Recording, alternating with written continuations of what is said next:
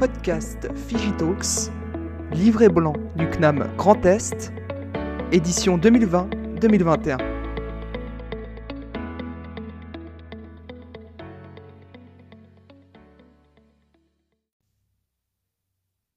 Bonjour à tous et bienvenue dans Figitalks. Je suis Lauriane, passionnée par le marketing digital. Je vais vous parler aujourd'hui du rôle des vendeurs dans les boutiques connectées. Figitalks. C'est vrai qu'aujourd'hui, on voit de plus en plus de boutiques connectées, c'est-à-dire ces boutiques équipées de tablettes, de télévisions, d'écrans géants où des photos et vidéos défilent, de miroirs connectés, etc. Et de nombreux consommateurs se posent des questions sur l'intégration de ces nouvelles technologies dans les magasins. L'humain va-t-il être remplacé par des machines? Quel rôle ont les vendeurs dans ces boutiques? C'est pourquoi nous allons voir ensemble en quoi consiste et va consister le rôle d'un vendeur dans des boutiques connectées. Mais rassurez-vous, les relations humaines seront toujours au cœur des stratégies. Alors, pourquoi est-il impératif de réinventer le métier de conseiller et de vendeur à l'ère du digital? S'il y a bien une chose que nous avons remarqué ces dernières années, c'est le comportement des clients qui a véritablement changé. Il a plus changé en 20 ans qu'en 20 siècles. La montée en puissance d'Internet a modifié les parcours d'achat et donc le comportement des clients. Ils sont devenus de plus en plus critiques et insatisfaits. Les vendeurs, situés en première ligne, ont subi de plein fouet ces changements de comportement client, qu'ils ne parvenaient plus du tout à comprendre. Les entreprises ont dû faire face et se poser les bonnes questions, revoir leurs techniques de vente traditionnelles en point de vente physique. Il a fallu réinventer le métier de vendeur afin de retrouver une meilleure satisfaction et fidélisation des clients. Aujourd'hui, il est impératif que le vendeur crée une relation de qualité avec ses clients. Pour cela, nos vendeurs deviennent chapeaux.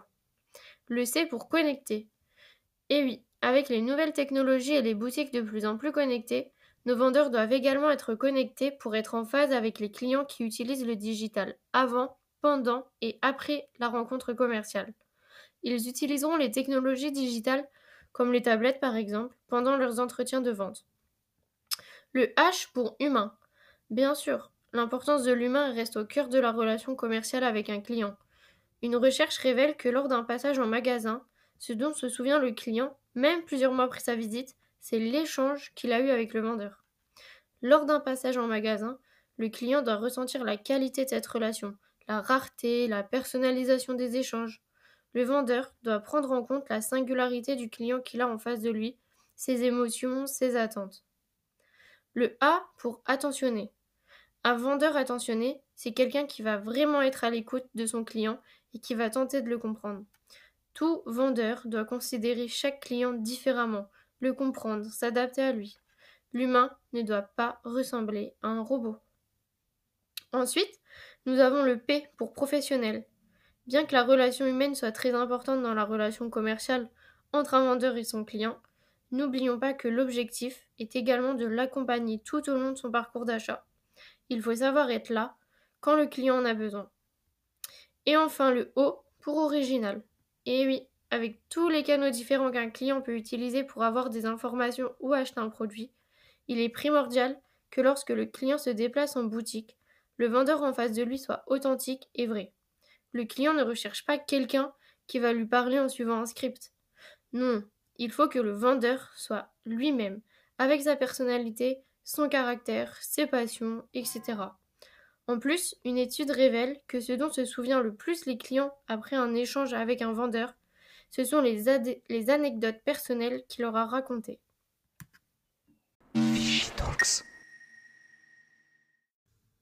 Vous l'aurez compris, il est très important de comprendre les clients à l'ère post-digitale pour décrypter efficacement les situations de vente.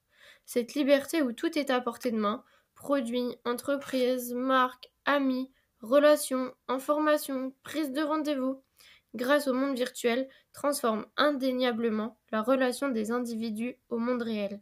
Désormais, les clients attendent des vendeurs qu'ils sortent d'une relation purement marchande, mais qu'ils les accompagnent dans leur parcours d'achat et de vie. L'individu vit aujourd'hui de nombreuses expériences de navigation sur écran.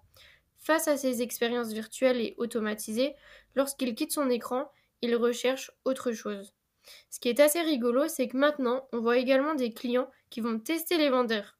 C'est-à-dire que certains clients passent des heures sur Internet pour rechercher de l'information et lors d'une rencontre en magasin, ils vont poser une question à laquelle ils ont déjà la réponse, notamment grâce à leur navigation sur Internet.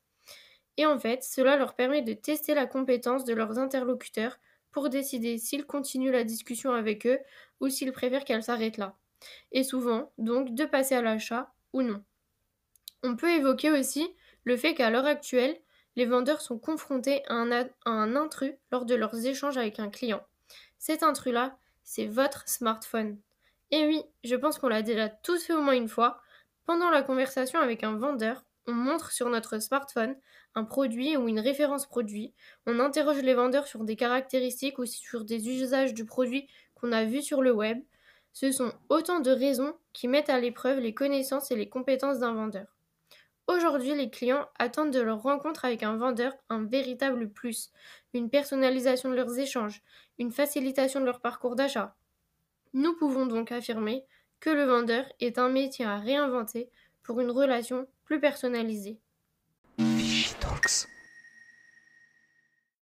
Aujourd'hui, on parle de vendeur augmenté. Il est accompagné dans ses missions par la technologie. Une question que se posent de nombreuses entreprises est faut-il équiper la force de vente de technologie digitale Mais dans un monde où les clients sont de plus en plus, voire tous, connectés, il est important de mettre en place une symétrie des équipements. Généralement, lorsqu'une équipe de vente est équipée avec des outils digitaux, elle va pouvoir agir favorablement sur son organisation, sa relation avec ses clients et sa performance commerciale. Actuellement, les entreprises font face à une multitude d'outils et technologies destinés aux commerciaux. Il est primordial de choisir les équipements qui correspondent à votre entreprise en fonction de vos stratégies. Des outils sont destinés à réduire les coûts supportés par les commerciaux dans leur organisation et leur quotidien, comme le temps, les efforts et les coûts psychologiques. D'autres vont aider à améliorer la relation avec leur clientèle, comme la capacité à rassurer, à répondre plus facilement et rapidement aux clients, à prendre en charge plus efficacement son problème, à proposer des nouveaux services, etc. Et certains à impacter leur performance commerciale, comme la capacité à augmenter le panier d'achat, à générer du cross-selling, à augmenter le nombre de visites sur un site, etc.